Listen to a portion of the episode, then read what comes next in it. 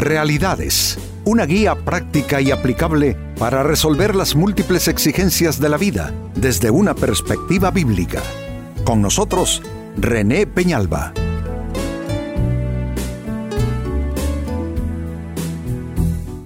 Amigos de Realidades, sean todos bienvenidos. Para esta ocasión nuestro tema, no intentes ayudarle a Dios.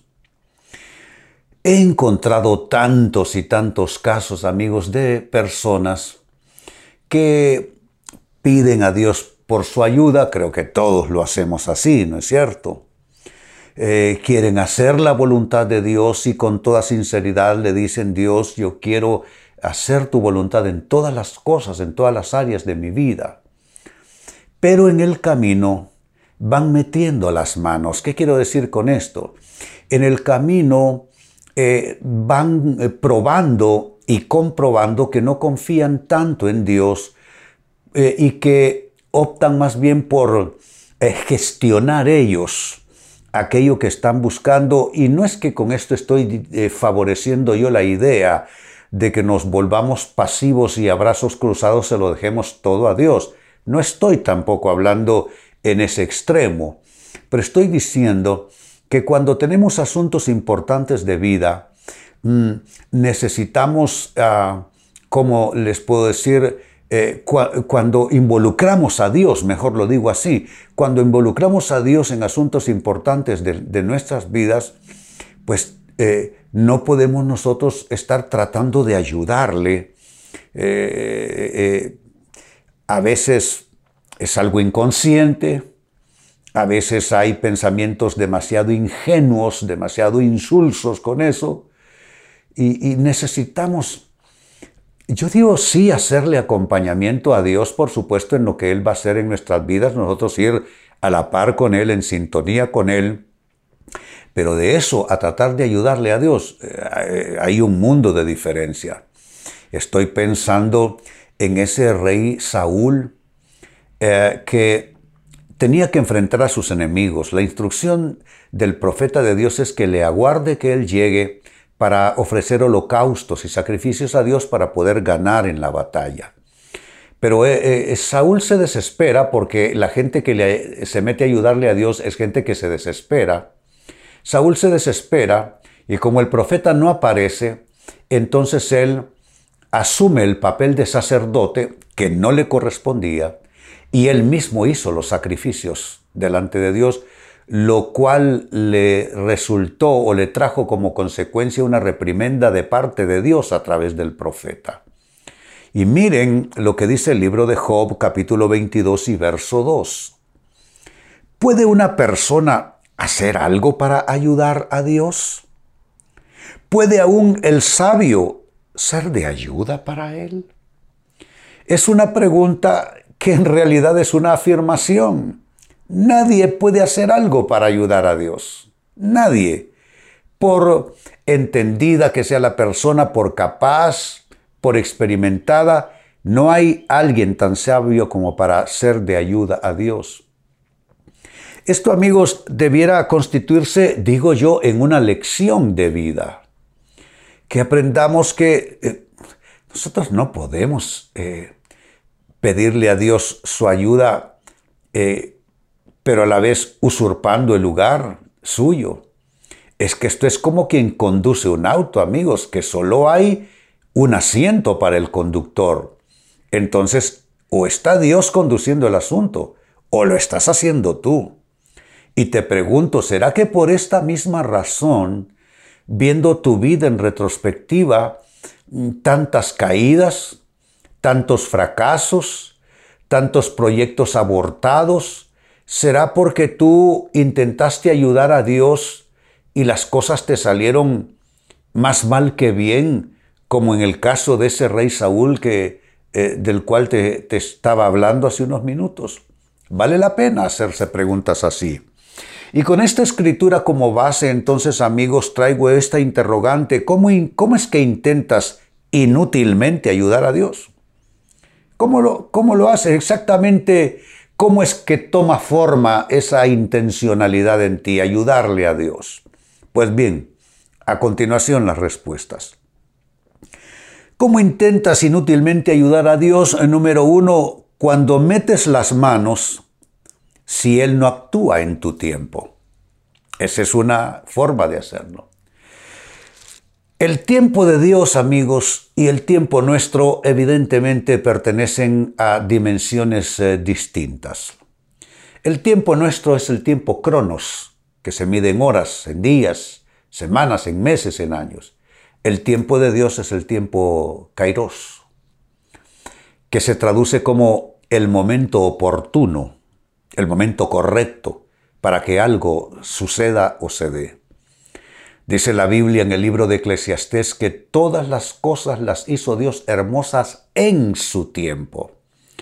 Dice también que todo lo que se quiere debajo del cielo tiene su hora y tiene su tiempo. Pero cuántas personas al no ver que Dios actúe en el tiempo que ellas quieren, en el tiempo en que lo planearon, en que lo diseñaron, entonces meten las manos en el asunto. Y ahí hasta quienes se atreven a decir, si Dios no lo resuelve, lo resolveré yo.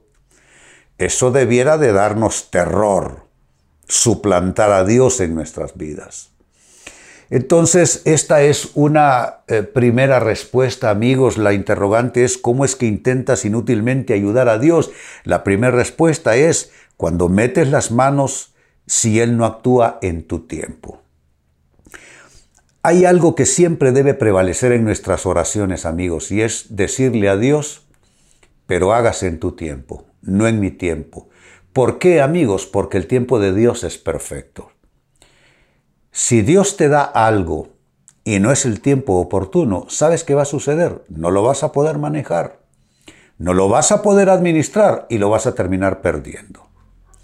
Segunda respuesta, ¿cómo intentas inútilmente ayudar a Dios? Ah, cuando lo haces a tu manera, si no te gusta lo que Él hace a su manera. Lo primero es, si Dios no lo hace en tu tiempo, entonces, entonces tú metes las manos. Y ahora eso le hemos sumado que cuando Dios lo hace a su manera y a su manera no es como tú quisiste, entonces tú tomas el asunto y lo haces a tu manera en respuesta. No puede ser. No puede ser. Y creo que cuando le entregamos a Dios algo, hay que dejárselo en sus manos. Eh, yo le he dicho muchas veces a las personas en la iglesia, si tú le traes tu petición a Dios, déjala en el altar. No te la lleves de vuelta contigo. Eso equivale a decir, no sigas cargado con lo mismo y también no vayas a, a seguir gestionando algo que ya le entregaste a Él. Por eso, amigos, y indudablemente tenemos que estar preparados y bien dispuestos cuando le entregamos algo a Dios. Es que eso es algo muy serio. Decirle, Dios, yo te entrego esta relación. Dios, yo te entrego este negocio. Dios, yo te entrego este proyecto. Dios, yo te entrego este sueño. Entonces, eh, insisto, no es que tú vas a quedarte exactamente a brazos cruzados, pero quiero decir que tú no puedes pedirle a Dios que se meta en tus asuntos y en tu vida y comenzar a competir con Él a ver quién hace más. ¿Te das cuenta? Es así como muchas personas de manera inútil intentan ayudar a Dios. Sigo trayendo respuestas. ¿Cómo intentas inútilmente ayudar a Dios? Cuando haces cosas en su nombre, pero sin su confirmación. A esto lo he llamado a través de los años hacer cosas en el nombre de Dios sin Dios. En el nombre de Dios que me salga bien este negocio, en el nombre de Dios que me salga bien este proyecto, en el nombre de Dios que prospere esta relación, y no has tenido ni una sola confirmación de Dios. ¿A cuántas personas subimos a nuestro escenario de vida sin confirmación del cielo? ¿En cuántos asuntos, en cuántos negocios arriesgamos nuestras finanzas, arriesgamos nuestro bienestar familiar, todo por decirle sí a algo que Dios no ha confirmado en nuestras vidas? Las confirmaciones es un tema muy delicado en la Biblia, la confirmación de Dios, moverse por la confirmación de Dios. ¿Y cómo viene la confirmación de Dios? Bueno, en su tiempo te va a llegar, que comencemos por ahí, va a ser en el tiempo de Dios esa confirmación y va a ser a la manera de Dios. Él te confirma por medio de tu palabra, te confirma por medio de paz en tu corazón, te confirma por medio de consejo oportuno y maduro, te confirma por medio de las circunstancias que comiencen a fluir a favor de todo eso. No, no, si las confirmaciones por lo menos deben tener cuatro dimensiones. La dimensión de la palabra escrita de Dios acompañándote. Digo, porque si la Biblia ya te dijo no en la lectura directa, si la Biblia te dice no, ahí terminó el asunto. Me gusta esa mujer, sí, pero estás casado, se llama adulterio. Si, si la Biblia te dice no, me traen un buen negocio, pero tenemos que mentir, no, se llama corrupción a eso. ¿Te das cuenta? Si la Biblia te dice no, ya ahí todo está decidido. Ya no hay más que decir. Entonces, confirmación en el escrito está de Dios. Confirmación en paz en tu corazón. Confirmación por medio de consejo oportuno que tú recibas. Hay personas significativas que te pueden abrir los ojos. Y número cuatro, que las circunstancias vayan acompañando de manera suficiente como para que se torne en una confirmación también. Entonces el escrito está, paz en tu corazón, consejo y las circunstancias. Son cuatro señales eh, que debes buscar de confirmación. Pero si haces las cosas en su nombre y sin confirmación, con eso estás intentando ayudarle inútilmente a Dios, no vas a conseguir que Dios se meta en un asunto contigo. No de esa manera.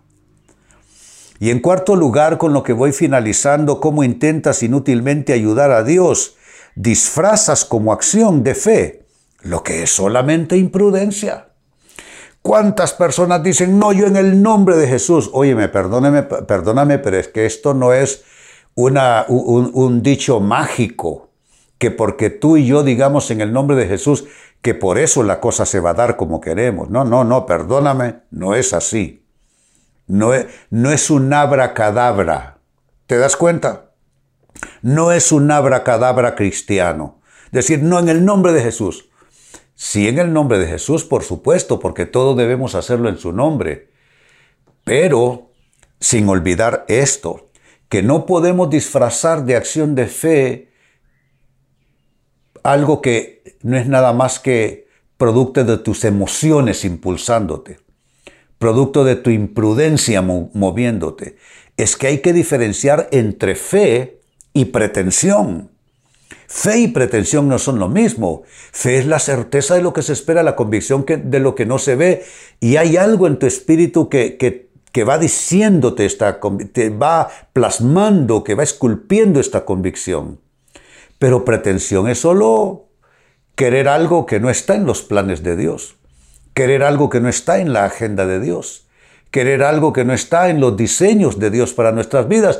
Porque déjenme decirles algo, hay diseños divinos para cada persona. Y nosotros en esta vida debemos de buscar esos diseños divinos. ¿De dónde sacó eso? Salmo 139.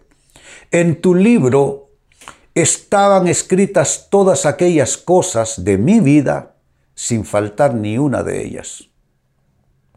Es un Dios de plan y de diseño. Y si tú quieres que los planes de Dios y los diseños de Dios se cumplan en tu vida, amigo, amiga, entonces tú tienes que buscar moverte en esos diseños. Y en ninguna manera hacer esto, disfrazar como acciones de fe lo que es solamente imprudencia o pretensión.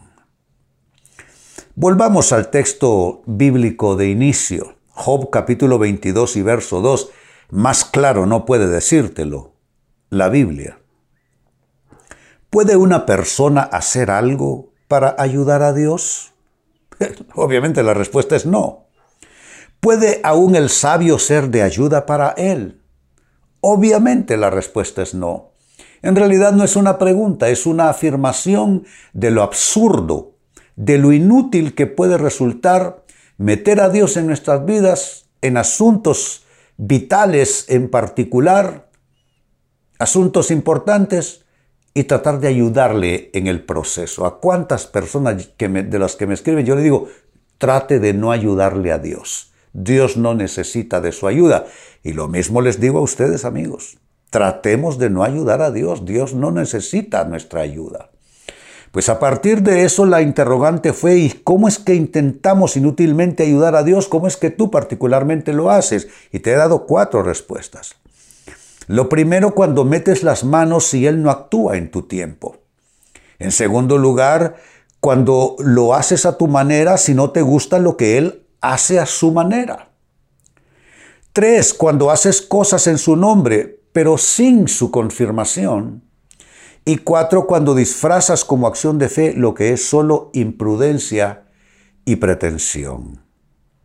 Amigos, con esto cierro el tema, de igual manera me despido y les recuerdo que nuestro enfoque de hoy ha sido titulado No intentes ayudar a Dios. Hemos presentado Realidades con René Peñalba. Puede escuchar y descargar este u otro programa en renépenalba.net.